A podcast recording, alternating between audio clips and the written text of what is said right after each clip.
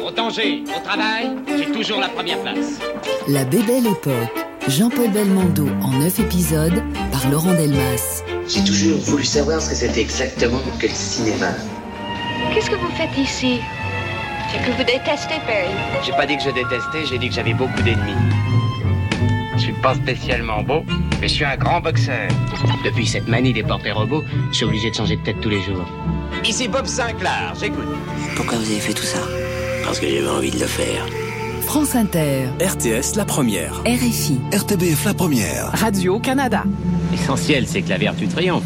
La Bébelle Époque. Je trouve que le métier d'acteur, c'est très joli. Et si on joue son personnage à soi tout le temps, c'est c'est plus drôle. Ce qui est bien, c'est d'être justement un matin, je sais pas, un, un boucher, le lendemain, être un directeur d'usine. euh. Et le danger du cinéma, c'est ça, c'est que les producteurs ont tendance à vouloir vous enfermer dans un film quand on a du succès euh, dans un genre. On veut toujours que vous refassiez celui-là. C'est pour ça que je lutte un peu contre ça et je vais en revenir à d'autres rôles. Et on a toujours tendance à dire un acteur fait du Belmondo ou du Gabin, je ne sais pas, mais il faut essayer de ne pas le faire, justement. Mon ambition, c'est pas de devenir Belmondo jouant du Belmondo, ça m'amuse pas du tout. La Bébelle Époque, Jean-Paul Belmondo d'À bout de souffle à l'As des As par Laurent Delmas. Oui, pas tout dit, Delmas. C'est en juillet 1950 que le jeune apprenti acteur Jean-Paul Belmondo, tout juste âgé de 17 ans, apparaît pour la première fois en public. Même pas sur une scène de théâtre, mais au cours d'une tournée dans les hôpitaux parisiens. Étriqué dans le costume du prince charmant de La Belle au Bois dormant d'après Charles Perrault, il est toutefois convaincu d'être ici à sa place, auprès des autres comédiens et face au public. Premier rôle et premier costume. D'une certaine façon, on peut dire que Belmondo ne quittera plus jamais l'habit de scène, tant il semble apprécier ses transformations vestimentaires. À chaque rôle, sa caractérisation, c'est la règle du jeu. Mais Belmondo y ajoute manifestement un plaisir de petit garçon, toujours prêt à se déguiser, qu'il s'agisse d'incarner le brigand cartouche, un prêtre, un voleur de la belle époque, l'escroc Stavisky, un soldat de la débâcle ou un baroudeur en blouson de cuir. Le tout complété par une ribambelle de doulos, feutres, panama, casquettes, bicornes, casques vissés sur sa tête comme autant d'invitations à se rallier à son panache de comédie. En route pour le pays des mille et un costumes de Belmondo et costards de Bébel, ou plutôt, comme il disait lui, Allons-y, allons-y. Monsieur D'Artagnan, est-ce que vous ne cherchez pas à prendre du service à Paris Du service à Paris Sans doute avez-vous des amis. J'en ai trois, trois mousquetaires. Mais vous ne pouvez pas entrer au mousquetaire, c'est trop difficile. Est-ce que vous n'avez pas un peu d'ambition Ça se pourrait. Est-ce qu'un service euh, très brillant, très relevé, le service euh, de son éminence, par exemple Ah, je ne peux pas, madame. Mes trois amis sont brouillés avec le cardinal et moi-même après Je ce comprends, combat. oui. Oh, ce n'est pas que je dédaigne les services de son éminence, bien au contraire. J'ai trop d'admiration pour monsieur le cardinal. Mais j'étais en train de vous dire que si je trouvais un peu d'indulgence, eh bien je m'efforcerais d'être ni trop indiscret, ni trop timide.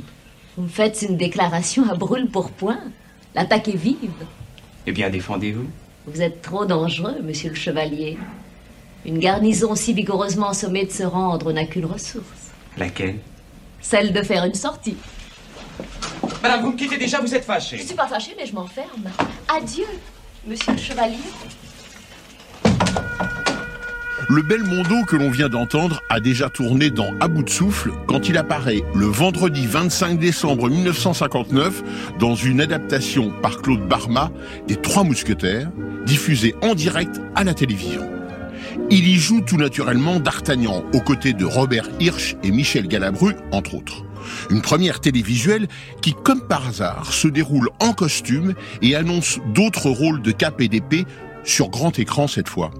Le premier cinéaste qui lui fera endosser de tels habits, c'est Philippe de Broca pour son film Cartouche, et qui saura tout au long de leurs différentes collaborations utiliser le goût de Belmondo pour le travestissement, comme dans cet autre film en commun, L'incorrigible, sorti en 1975, dans lequel l'acteur, fasciné depuis son enfance par les clowns, incarne un escroc aux mille visages. Quand on fait un film avec Belmondo, comment ça se passe? Est-ce que euh, on décide de faire un film avec lui euh, comme ça, ou on parle d'une histoire qui aboutit à Belmondo? Bah, Ça dépend. Euh, en ce qui concerne ce film, c'était le contraire. C'était un peu... Jean-Paul Belmondo était, euh, avait tout d'un coup un trou, une liberté, puis il m'a fait savoir qu'on pourrait faire un film ensemble. Et avec Michel Audiard, on lui a plutôt fait une commande. Là, il avait envie de jouer dans un seul film des tas de personnages. On a écrit un film en fonction de ça, c'est-à-dire d'un clown, d'un pitre qui n'arriverait pas à supporter son visage et qui se déguise toute la journée. C'était écrit sur commande pour lui. On, allait le trouver avec Michel Audiard de temps en temps pour lui dire eh, voilà, peut-être on penserait à un personnage, mais quel, genre de truc t'aimerais jouer? Bah ça, peut-être un type qui aurait des moustaches, petits enlèveraient, etc. Et il, a été un peu co-auteur dans le film. Alors le titre, l'incorrigible, oui. ça veut dire quoi ça veut dire un monsieur qui, euh, qui voudrait bien se corriger et qui n'y arrive pas, ou, ou, un monsieur qu'on voudrait bien corriger et qui n'arrive pas à se corriger, c'est-à-dire à rentrer dans la droite ligne de quelque chose qui serait peut-être un peu ennuyeux. La vie est drôle à, condition d'être dans la fantaisie et toujours en étant entouré de gens qui vous disent mais mon petit garçon il faut pas faire ça. Puis ensuite mais jeune homme euh, faites attention. Et puis ensuite euh, mais tu n'as pas le droit. Et ensuite à ton âge comment peux-tu? C'est toujours ce qu'on entend non? Et les gens qui sont drôles sont précisément les gens qui n'écoutent pas ce genre de choses. Pourquoi ne pas le dire dès à présent? Certains, dans le public comme dans la critique, n'apprécient guère ce penchant de Belmondo pour les rôles en costume. C'est le cas du truculent critique Jean-Louis Bory, qui en 1971, au micro du masque et la plume, ne mâche pas ses mots pour évoquer Les mariés de l'an 2 de Jean-Paul Rapneau, qui se déroule au beau milieu de la Révolution française. Mais la, façon dont il est traité, c'est pas la façon dont il est traité qui me gêne, c'est que par exemple Samy Frey, est merveilleux dans le personnage de Jeanne Marquis. Là où, à mon avis, le film est un peu trahi par son interprète, dans le sens que j'indique, qui diminue l'intérêt du film, c'est par exemple Belmondo. Belmondo, manifestement, n'a rien cherché pour donner une espèce de pesanteur à son personnage. Il se contente de cascader. Bah, il n'est pas Gérard Parce qu'il n'y a pas de. Il n'y a pas Et alors, si, il, pourrait, Écoutez, je crois il, pourrait, il pourrait ajouter quelque chose au personnage qu'il ne fait pas. Ce qui fait que lorsque Belmondo sort l'écran, on voit un garçon sympathique, rayonnant, amusant et drôle. Il n'y a rien derrière. Alors que justement, le sujet de Rapneau et la façon, cette façon même qu'il a de concevoir le cinéma comme dire des choses graves par des moyens légers, ça demande beaucoup de la part des acteurs. Et à mon avis, là, Belmondo l'a trahi. Jobert, moins. Ça m'y ferait pas du tout. Trouves que j'ai changé Retourne-toi, t'es tout dépeigné. Qu'est-ce que c'est? Rien. Non, laisse. Donne. Qui c'est? Oh, la fille d'un armateur. Elle, c'est Margaret. Faut que je t'explique. Non, j'ai compris, je t'en veux pas. Un homme peut pas rester tout seul. Et j'étais loin. Et puis tu n'étais pas toute seule non plus.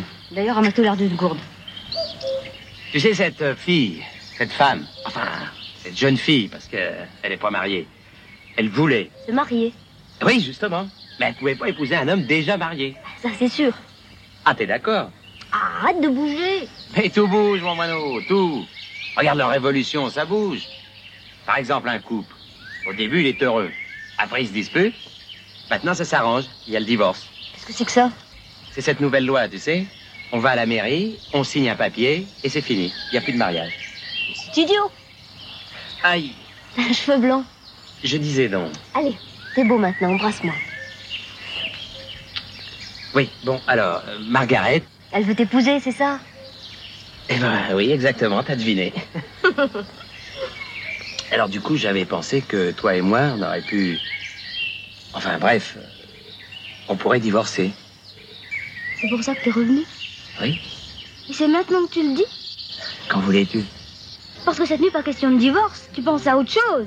Oui. Ah Ne me touche pas, tu me dégoûtes Mais décidément, les cinéastes, eux, sont au diapason de l'acteur et ils adhèrent sans réserve à son goût de la transformation. Au-delà même parfois de ce que l'acteur envisage. Faire le clown, d'accord. Mais revêtir la soutane, c'est autre chose. Une vraie soutane, hein, longue et noire, avec ses rituels 33 boutons en hommage à l'âge de la mort du Christ. Alors quand en 1960, Jean-Pierre Melville propose à Belmondo le rôle principal de Léon Morin prêtre, il lui faut user de toute sa persuasion. Pas facile de convaincre la nouvelle icône de la séduction cinématographique, tendance à bout de souffle, de jouer ce curé capable de faire vaciller la foi communiste d'une jeune veuve de guerre dans la France occupée. Mais au fond, à quoi succombe-t-elle? Au charme indéniable de l'abbé Morin Belmondo ou à l'état de grâce qu'il suscite. Peu importe, puisque ce qui nous occupe ici, c'est bel et bien la question du costume, vu par Melville, puis par son acteur. J'ai choisi Jean-Paul Belmondo avant qu'il soit une vedette consacrée. À l'époque, il était en train de tourner à bout de souffle. Et la première fois que j'ai rencontré Jean-Paul Belmondo, c'était à l'aérodrome d'Orly. Nous sommes croisés dans un escalier, nous sommes serrés la main. Et je me suis dit, tiens, il a la gueule qu'il faudrait pour faire Léon Morin. Je ne savais pas encore du tout quel genre de comédien de cinéma c'était. Je peux dire qu'une fois que À bout de souffle est sorti, on savait tous à quoi s'en tenir sur la valeur artistique et professionnelle de Jean-Paul. Il y avait très longtemps que j'avais envie de tourner Léon Morin, plus de huit ans. Et tous les ans, Béatrix Beck, l'auteur, me téléphonait en disant Vous n'avez toujours pas trouvé les comédiens que vous voulez Je disais non. Et coup sur coup, j'ai eu envie euh, de prendre euh, Emmanuel Riva pour faire le rôle de Barney. Puis, quand j'ai connu Jean-Paul, euh, la question ne se posait même pas. C'était Jean-Paul Belmondo qu'il fallait prendre pour faire Léon Morin et personne d'autre. Pourquoi il n'existe pas en France? À l'étranger, peut-être même, d'autres acteurs que Belmondo aux États-Unis, incontestablement, si. Je crois que Jean-Paul, tu ne m'en veux pas si je dis qu'il y a aux États-Unis des comédiens remarquables et, de ta valeur. Je dois dire qu'en France, il est très difficile de trouver un homme entre 25 et 30 ans qui soit à la fois totalement viril, qui puisse jouer le petit métallo euh, de chez Renault, le prêtre intellectuel même montagnard, d'origine paysanne, de Léon Morin, Parlons de Léon Morin, prêtre. Ce personnage, effectivement, je pense que la majorité des gens ne vous voient pas dans le rôle d'un prêtre. vous non plus, peut-être. Non, au départ, je veux dire, justement, quand Jean-Pierre Melville est venu à Rome me proposer euh, Léon Morin prêtre, j'étais un peu affolé à l'idée de mettre une soutane et de représenter un prêtre, parce que vraiment, je ne me voyais pas là-dedans. Puis Jean-Pierre m'a donné des arguments qui m'ont convaincu et je regrette pas du tout de l'avoir fait, au contraire, j'en suis enchanté. Avez-vous la sensation d'avoir appris quelque chose en jouant ce rôle très différent de ceux dans lesquels on vous voit habituellement? Ah oui, je crois que justement c'est dans des rôles comme ça qu'on peut progresser en tant qu'acteur, en jouant un rôle qui n'était pas a priori au départ, enfin, je veux dire dans ma nature. Et vraiment j'ai appris là et j'ai trouvé des choses que je ne savais pas qui étaient en moi. Ça a un peu prétentieux de faire ça. Non, mais au contraire. Et cela vous a fait plaisir. et ça m'a fait très plaisir, je comprends. Ça m'a ouvert une voie, je crois.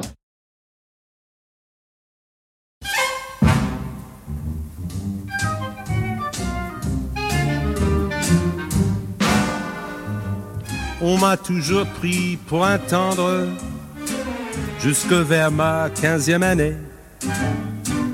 Il est des tournants qu'il faut prendre. À 16 ans, j'étais déchaîné. Ma pauvre maman, je le confesse, on avait le cœur déchiré, mais sans pitié pour sa détresse. J'étais le plus dur de tout le quartier. C'est pas qu'on cherche les mauvais coups. La vie, ça se brûle. Parler debout. J'aurais dû croire ma pauvre mère qui me traitait de bon à rien. Être bon, c'est pleurer misère on ne m'y reprendra pas demain. C'est pas qu'on cherche les mauvais coups. La vie, ça se brûle. Parler debout, sans quoi on se mouille pour rien du tout.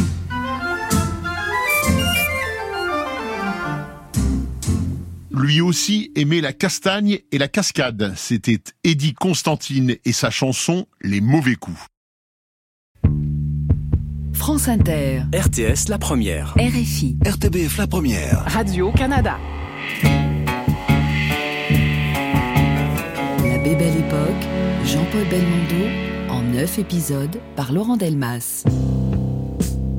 En règle générale, Jean-Paul Belmondo ne pratique guère l'auto-analyse et autres introspections sur le métier de comédien, son paradoxe et ses contradictions. Il laisse ce soin à d'autres. Ce qu'il aime, c'est le jeu du chat et de la souris avec le spectateur, condition sine qua non du spectacle, et le cas échéant, du suspense.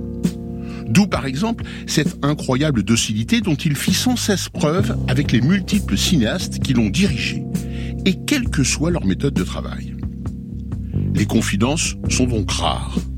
On apprécie d'autant plus, et à sa juste mesure, le regard que Belmondo porte en 1965 sur les personnages aux multiples facettes qu'il incarne, et sur cette fameuse identification du côté des spectateurs. C'est pas, contrairement à ce qu'on peut croire, la vie de Pierrot le Fou.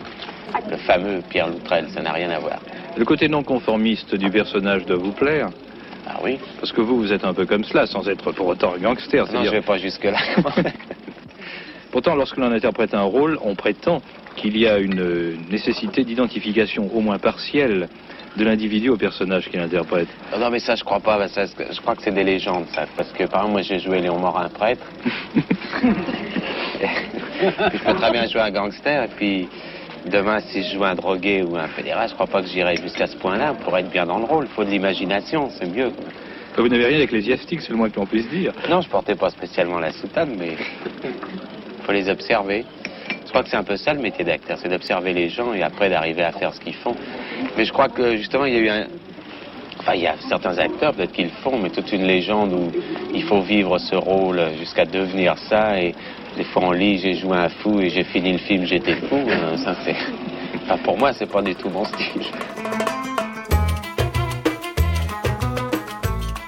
Pour avoir fait endosser à Jean Dujardin le costume d'OSS 117 notamment, le cinéaste Michel Hazanavicius sait de quoi il parle quand il évoque le goût de Belmondo pour les costumes. Une fois encore, c'est un retour à l'enfance, un penchant pour le Il était une fois des contes de fées et le On dirait que tu serais des cours de récréation. Un retour aux sources également pour tout acteur qui se respecte vers la commedia dell'arte et son arlequin chamarré. J'imagine extrêmement bien euh, Belmondo avec une carriole sillonnant les, les- les routes de France et s'arrêtant dans des tavernes et ayant des, des aventures avec des soubrettes. euh, ça semble correspondre à son personnage. Il y a un côté euh, bonhomme, joyeux.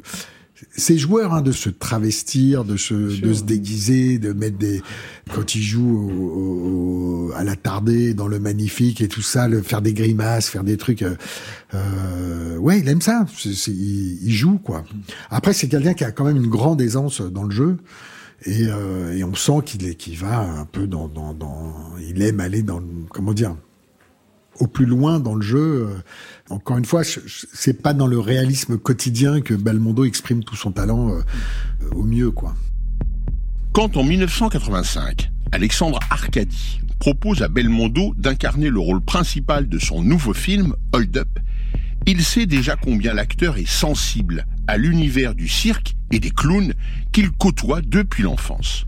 Il passera donc la majeure partie du film dans les habits d'un clown, avec petit chapeau ridicule et fleurs arroseuses à la boutonnière, dans la plus pure tradition de ce personnage au grotesque assumé et revendiqué. Et comme par hasard, il s'appelle Grimm, comme les frères, auteurs des contes pour enfants, mais aussi comme la troisième personne du verbe se grimer. En clown, en l'occurrence, puisque c'est sous cet habit que Belmondo dévalise avec panache une importante banque canadienne à Montréal. Coécrit par le cinéaste, Daniel Saint-Amand et Francis Weber, d'après le roman La saga des Loques-Du de Jake Cronley, le scénario utilise en permanence la personnalité du clown et sa parfaite incongruité dans le contexte a priori dramatique d'une prise d'otage et d'un hold-up. Mais avec Belmondo, c'est toujours le clown qui a le dernier mot.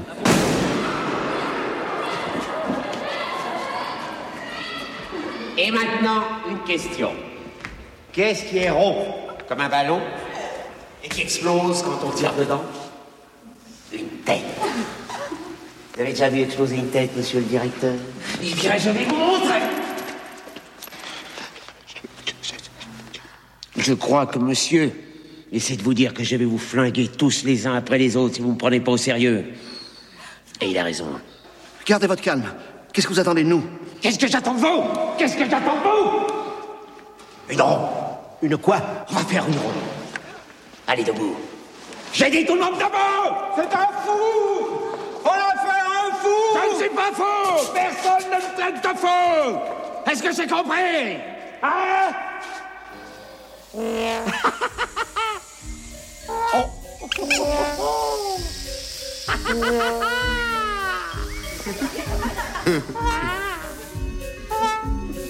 Je suis fou, moi Ta moustache. Répondez, je suis fou Non, non, non, non. Ah, j'aime mieux ça. Bon, alors maintenant, tout le monde au centre, on se tient par les épaules, on va faire une ronde. Allez, mon petit Francky, allez, monsieur le directeur. Madame, vous êtes enceinte. Vous êtes dispensée donc.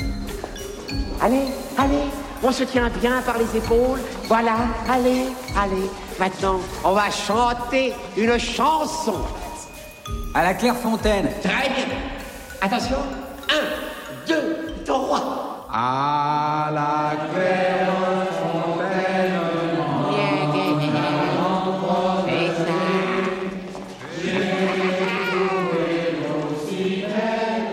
Ancien patron de la Cinémathèque française et actuel directeur d'Unifrance, Serge Toubiana confirme et prolonge la vision d'un Belmondo en chef d'une fête permanente, menant de film en film une sorte de sarabande destinée à mettre les spectateurs en joie. J'ai jamais vu Belmondo au théâtre. Et, et pourtant, et quand vous voyez sa non pas sa filmographie, mais sa, oui, je ne sais pas comment on dit, pas comment on dit pour le théâtre, mais elle est, c'est très impressionnant ce qu'il a fait au théâtre.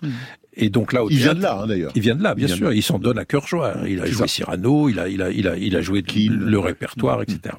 Donc oui, moi je pense qu'il y a, il y a cette idée de, chez lui, de que tout est une fête, quoi. Le, le- jouer, c'est une fête, quoi. Et il faut que tout ça entre euh, comme une sarabande, quoi. Il y a, et il, en est l'animateur, le, le guignolo, le, je sais pas comment appeler ça, mais je pense que plus on s'amuse, mieux c'est pour le, le film ou, la pièce dans laquelle il est, il, il- est euh, euh, embarqué. Quoi. Non, je crois qu'il y a quelque chose de très joyeux dans sa façon de concevoir le. Alors que chez Delon, c'est plus sombre. C'est plus sombre, quoi. Et que que Melville a parfaitement compris dans le Samouraï. Il a, il a.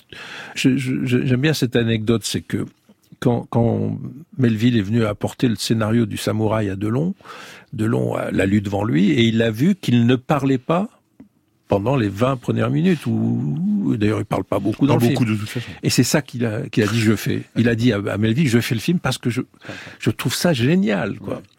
Ça prouve à quel point euh, ces acteurs, ces grands acteurs, connaissent le cinéma, l'aiment, euh, savent là où ils peuvent trouver leur place et, et apporter, inventer, innover, euh, enrichir. L'un l'un en faisant, comme vous le disiez, euh, en en faisant trop, des tonnes, et l'autre en en faisant le moins, quoi, de- en se Ouais. rétractant. Quoi. Sachant que la caméra de Melville ou celle de, de, de tous les autres cinéastes, les grands cinéastes qui ont filmé si bien Belmondo, fera son, le travail de, de voilà de- de- d'enregistrer cette façon d'être là dans le plan quoi. Je sors avec un otage, je veux parlementer. Ok, Claude, on va parler. Mais ne fais pas de bêtises, d'accord? Bien, regarde. Ta moustache. Allez. Tu peux sortir. On est. Pas respirer, cochonnerie.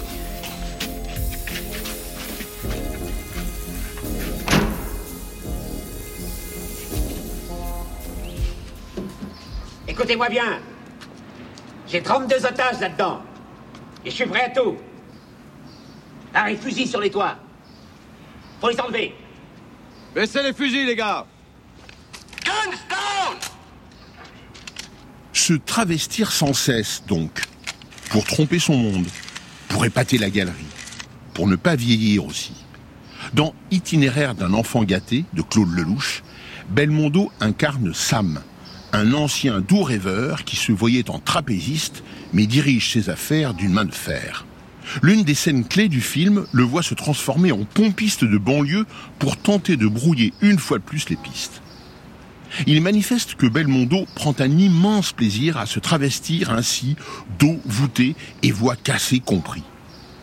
Aucun spectateur n'est dupe évidemment, mais le plaisir du jeu est là. Plus les ficelles sont grosses, plus ça passe. Oui, décidément, on est bien au cirque, et c'est ce qui plaît à Belmondo. Mais comment vous avez fait pour atterrir dans un coin pareil? Bah, je faisais un contrôle sur le quartier, Sarcelles-Nord, sur ce secteur, quoi. Et puis j'ai voulu faire de l'essence. Et vous allez voir, c'est assez troublant. Je suis tombé vraiment sur le pompiste. C'est C'est la copie conforme de, de votre père. Ouais, bah, on a tous un sosie, hein. Oui, c'est vrai, il paraît. Enfin, vous allez voir, c'est pas pareil. Votre père était beaucoup plus. Voilà, voilà. Oh, ça, c'est de la bagnole, chapeau. Aïe, aïe, tiens, ça et faire des bagnoles. Bah, celle-là, elle date de 57, 58. Bah, ouais. C'était la voiture de Ray Sugar Robinson, Ah, tiens. le boxeur. C'est étonnant. Il non lui ressemble quand même, c'est fou. C'est fou. Non, il lui ressemble pas, mais non, c'est. C'est une allure simplement. Il est plus vieux, quoi, mais. Ah oui Mais s'il avait eu le temps, il aurait peut-être vieilli comme ça. On vous a jamais dit que vous ressembliez à, à quelqu'un qui s'appelle, enfin qui s'appelait Sam Lyon Comment tu dis Sam Lyon. T'en vois, dans quelle catégorie il faut que c'est celui-là Poids Je ne sais pas, c'était un homme d'affaires. Oh Alors, les hommes d'affaires, mon petit gars, moi. Tiens, c'est plat, voilà, fini. Ah oui. Eh, bah, dis donc, ça fait 400 tours. Ah bah oui, eh, normal, hein. Ça suce. oh là, 500, mais il faut qu'il aille prendre de la monnaie là-bas. parce Fais que- rien, laissez tomber. Ça va. Oh, merci, mon frère. Si, on t'es comme Robinson, généreux, hein. Donnez un petit coup sur le pare-brise. Oh, bah, donc, on va me gêner. Pour ce prix-là, t'as raison. ouais. C'est parfait. Voilà. Fini. Ouais, une seconde. Non, mais c'est vrai, quoi. On peut pas être au four et au moulin.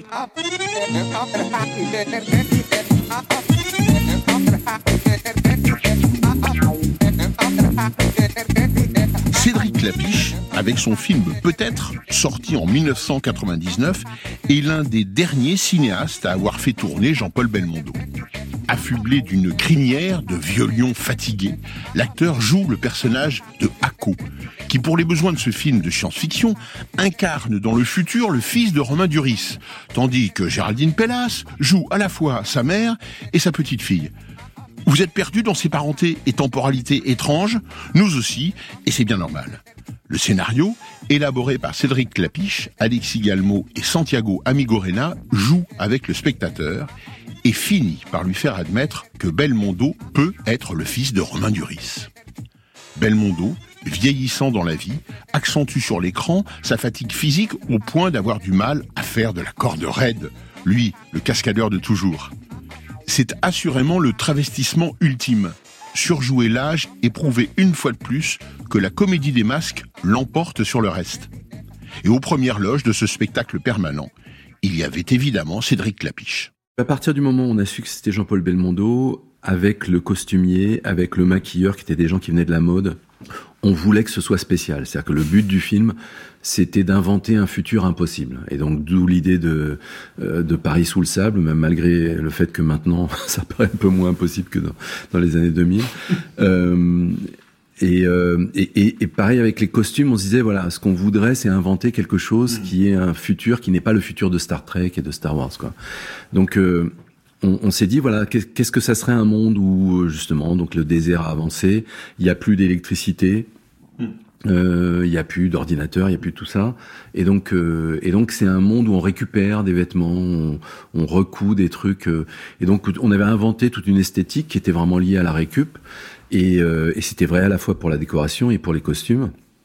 Et du coup, euh, Belmondo, il s'était prêté à ça. Il y, a, un côté où je me rappelle que le costume était lié à, à des costumes réels de d'Afghans. Euh, C'était un peu inspiré par par des gens d'Afghanistan. Euh, et puis les cheveux, c'était bah c'était justement pour lui donner un look qu'il n'avait jamais eu pratiquement. Et puis ça lui allait bien, c'est-à-dire qu'on lui a fait essayer les perruques et c'était étonnant de voir à quel point ça ça lui fabriquait une tête euh, pas trop euh, j'avais peur du côté baba cool moi. Et ça allait pas trop vers ça vers une espèce de patriarche euh, années 70 les, les gens qui ont fait et les costumes et, et le maquillage c'était vraiment des gens de qui sont devenus des, des personnalités dans la mode disons. Donc euh, c'était vraiment des gens qui étaient très inventifs quoi. Ce goût du travestissement il l'avait. Et donc du coup plus ça fabriquait une bizarrerie et plus il était content quoi. C'est dingue. T'es tout jeune. Mais je suis Ako. Vous êtes quoi? Ako Mais non, tu peux pas comprendre. Je t'offre un verre? Ah oui, si, allez, viens. Viens, allez prendre un verre. Viens. Il y a un bar là-bas sur le toit. Par là. bah, assieds-toi, assieds-toi. Ça sera Deux bières, Lève, Heineken, Cronenbourg deux seize. C'est fou. C'est drôle, hein Euh, attendez, je crois qu'il y a une erreur, parce que moi je viens de chez les Vidal, là, au deuxième. Je viens du réveillon de Clotilde et de Philippe. Oui, oui, euh, oui, non, non. Ah non, le, le plastique. Non, non, non. Attendez, monsieur. Les choses dans l'ordre. Monsieur, non, non, mais- D'abord, les photos. Regarde. C'est là. C'est qui? Bah, c'est toi. Là, c'est Lucie. Elle avait une vingtaine d'années, là, non? Hein? T'as vu, là?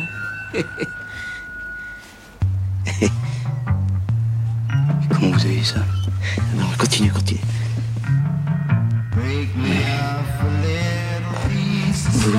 Oui.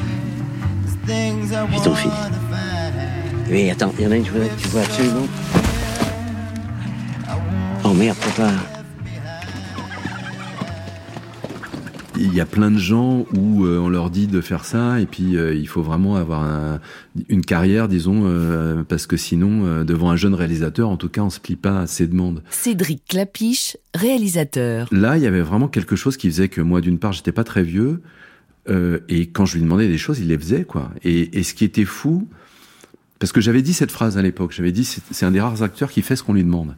Et euh, parce qu'en général, avec plein d'acteurs, on discute. euh, je me rappelle, je crois que j'avais déjà travaillé avec Lucchini, j'avais déjà travaillé avec euh, plus tard, en tout cas, j'ai travaillé avec Juliette Binoche. Il faut beaucoup parler, beaucoup parlementer, obtenir des trucs. Et, et d'ailleurs, enfin, moi, j'adore ça parce que c'est justement le résultat de ce de cet euh, échange qui, qui fait qu'on qu'on va loin dans la. Là, euh, Jean-Paul, ce qui était génial, c'est qu'il ne proposait rien.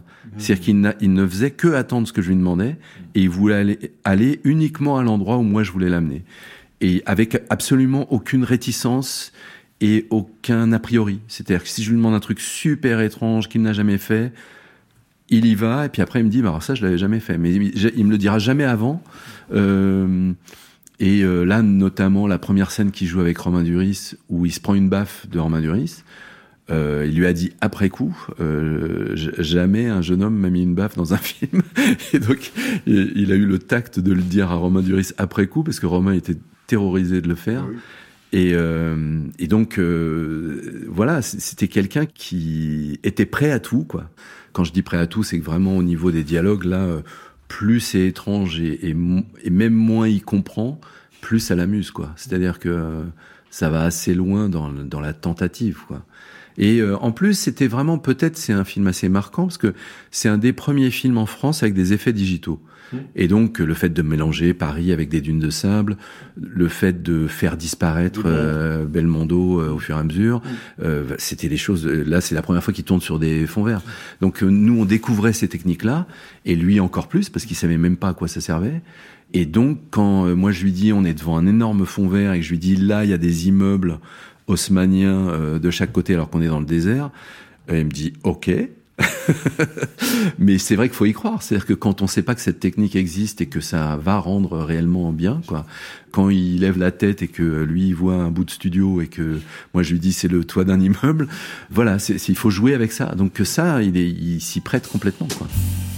Quand en 1987, Belmondo renoue avec le théâtre, il renforce l'idée qu'il est avant tout de ce côté-là du spectacle. Avant le cinéma, il y avait eu les planches, comme un retour aux sources, à celle du prince charmant de la tournée dans les hôpitaux parisiens, souvenez-vous. Ce sera donc pour jouer Keane d'Alexandre Dumas dans l'adaptation de Jean-Paul Sartre et une mise en scène de Robert Hossein. Soit une pièce sur un acteur qui ne parvient pas à être naturel et ne peut s'empêcher de jouer un rôle. Écrit à l'origine par Sartre, pour Pierre Brasseur, le rôle va également comme un gant à Belmondo, comme il s'en expliquait au micro de Radio-Canada en 2000. Quand j'ai joué Keane, vous savez, au théâtre, on m'a rentré au théâtre après 28 ans, tout le monde m'a dit que c'était pas pour moi, que j'avais tort de jouer ça, que c'était une folie. Mais moi, je sentais en moi que j'avais envie de le jouer et que je devais jouer ça. Et bon, mais ça a été euh, un succès, une, une réussite. J'ai souvent suivi aussi mon instinct, ce que je sentais moi, où des gens, des fois, m'ont dit tu devrais faire ça, j'en avais pas envie, je ne le faisais pas. C'est en ça aussi, si vous voulez, que j'ai euh, manière de diriger ma carrière, si vous voulez, c'est pas d'écouter que moi, parce que ça serait dire ah je suis monsieur qui sait tout. Mais l'instinct est une autre chose, hein, que de, façon, vous lisez une pièce et vous dites ah ce rôle j'ai envie de le vivre et même si on vous dit euh, c'est pas pour vous, euh, vous y allez quand même. Et dans plusieurs répliques euh, dans Keane, on a l'impression effectivement que c'est fait pour vous, que ça vous parle.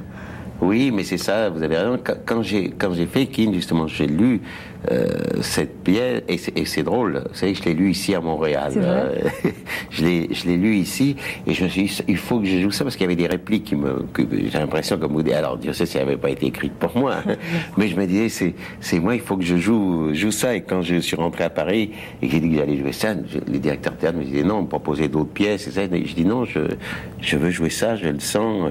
C'est- C'est en ça que je, je voulais dire, c'est l'instinct, c'est de sentir que ça vous ça vous touche tout de suite et c'est pas du tout Monsieur je sais tout. France Inter, RTS La Première. RFI, RTBF La Première. Radio-Canada. La Bébelle Époque, par Laurent Delmas. Le personnage de Keane, s'écartant de la comédie chère à Belmondo, montre que ce goût pour le travestissement a pu toucher d'autres genres, d'autres registres. Certes, les voyous et les escrocs incarnés par Belmondo sont souvent des personnages hauts en couleur, qui parlent le audiard et roulent en voiture de sport dans d'improbables costumes criards.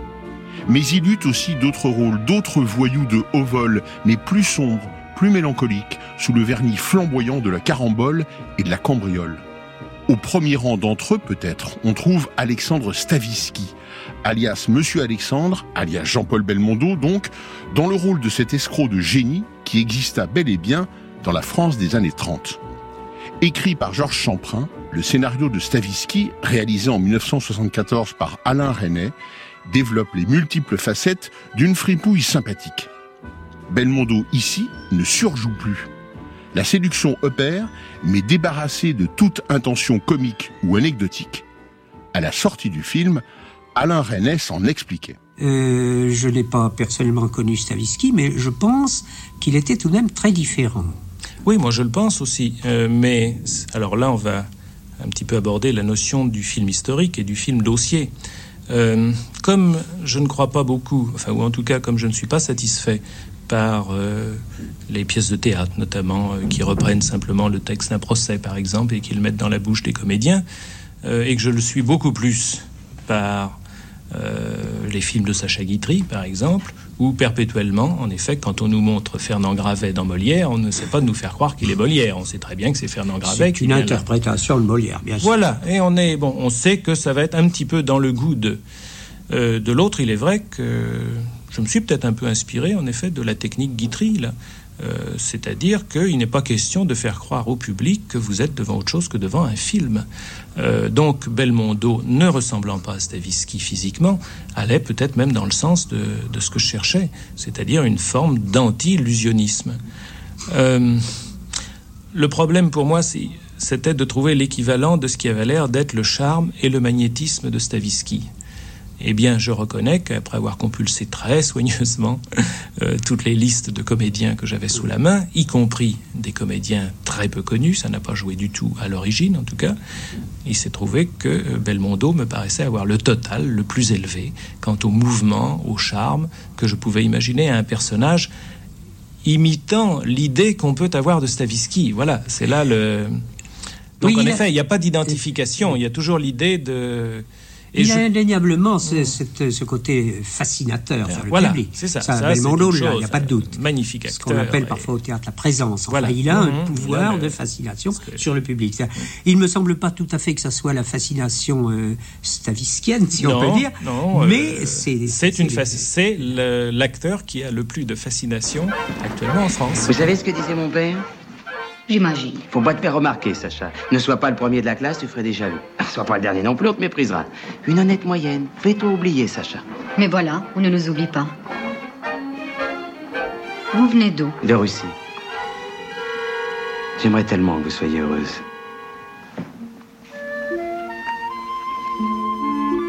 Trente secondes pour arriver jusqu'à la rue. Trente secondes pour vous offrir le bonheur en ces cours.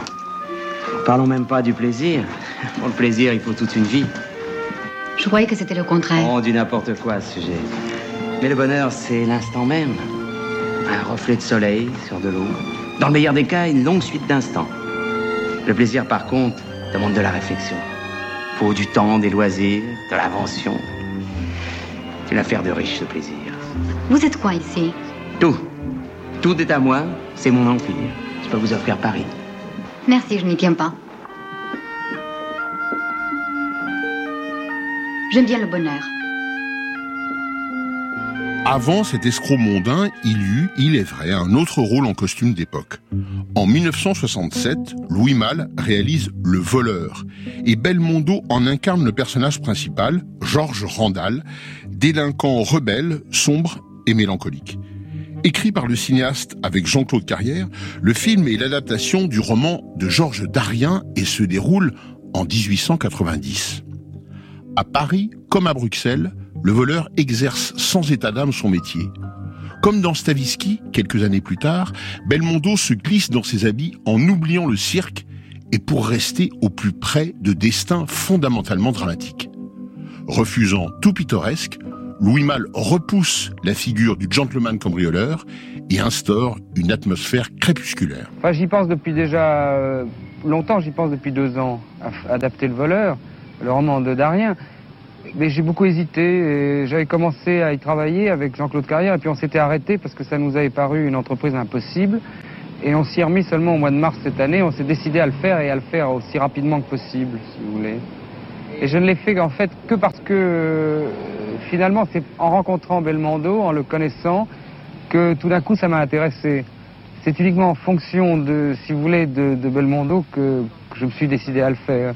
Sinon, je ne l'aurais pas fait avec. Belmondo, c'est le parfait voleur J'en sais rien. Seulement pour moi, il correspond à, l'idée que je me fais du voleur. Et, d'un autre côté, il faut décaler le personnage de Belmondo, ce qui joue habituellement, pour qu'il devienne le voleur. Et c'est très très intéressant. Il y a, pour moi, ça enrichit le personnage du voleur. En lui enlevant tout le côté Arsène Lupin qu'il aurait pu avoir facilement. Et, s'il avait le moindre côté Arsène Lupin, ce film, euh, pour moi, il serait complètement raté. Monsieur Randall, par exemple, on peut le dire, seules les montagnes ne se rencontrent pas. Permettez. Je vous en prie.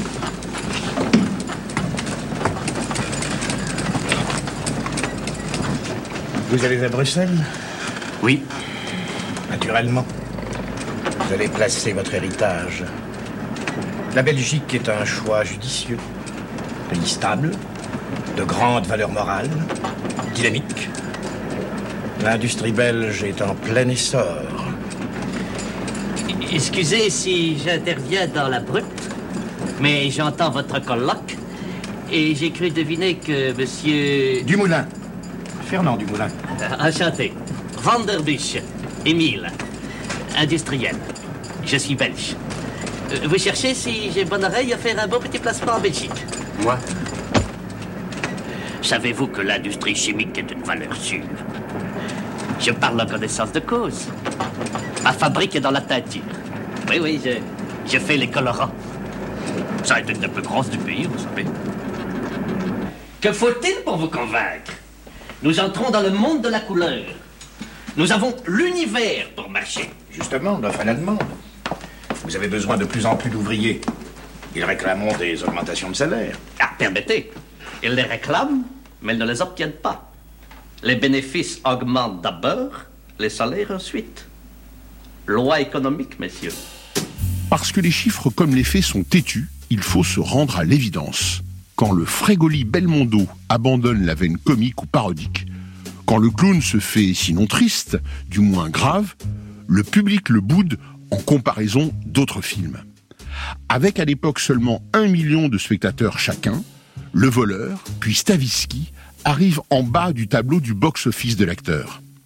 L'habit ne fait pas le succès, plus précisément, il faut que l'habit soit paré des lumières de la scène. Il faut que le travestissement fasse d'abord et avant tout rire et sourire. Le belmondisme, s'il existe, est à ce prix. On a parlé du belmondisme en en faisant un mythe. Vous croyez au mythe Belmondo? Non, justement, je ne crois pas du tout euh, au belmondisme. Ça, c'est des, phrases qu'ont fait les journalistes. Je crois que justement, c'était le personnage que je jouais dans Un bout de souffle qui a marqué ça effectivement euh, beaucoup de jeunes et comme j'étais à fond dans ce rôle, ça a marqué les gens et euh, justement j'ai eu la chance et en même temps parce que j'ai refusé d'autres films de ne pas rester dans du bel mondo, c'est-à-dire de jouer euh, toujours à bout de souffle et de pouvoir faire derrière Moderato Cantabile, pouvoir jouer Léon Morin prêtre, des rôles totalement différents. D'un bout de souffle à Léon Morin prêtre, il y a un chemin parcouru. Vous l'avez suivi consciemment ou c'est le hasard des productions?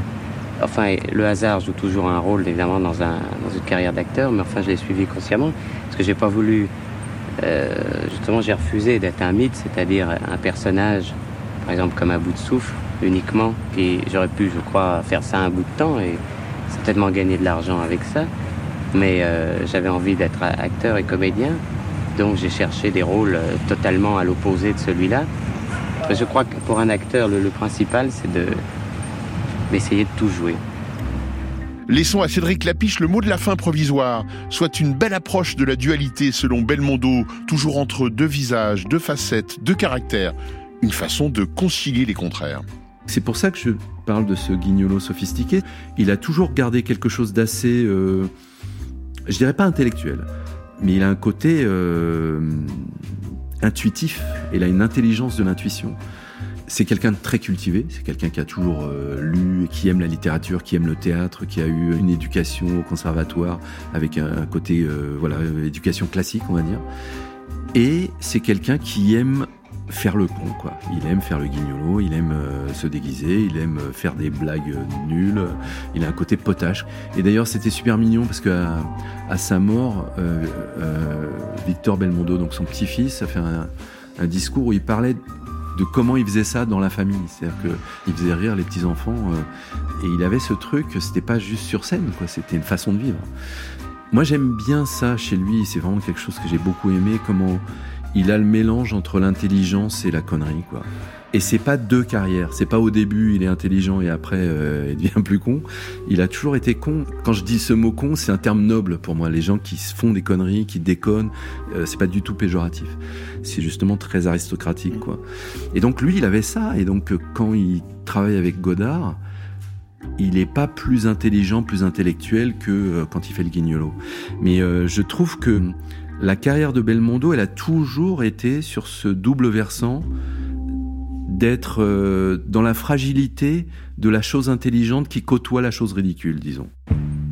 C'est Marion Philippe qui a préparé cette série et c'est Stéphane Ronxin qui la réalise avec Vincent Désière aujourd'hui. Ce sont des professionnels et non des guignolos.